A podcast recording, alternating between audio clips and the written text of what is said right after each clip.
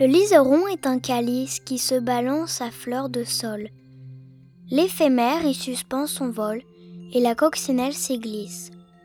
Le champignon rugueux et lisse parfois lui sert de parasol. Le liseron est un calice qui se balance à fleur de sol. Or, quand les champs sont au supplice, brûlés par un ciel espagnol, il tend toujours son petit bol afin que la verse l'emplisse. Le liseron est un calice. Le liseron de Maurice Rollina.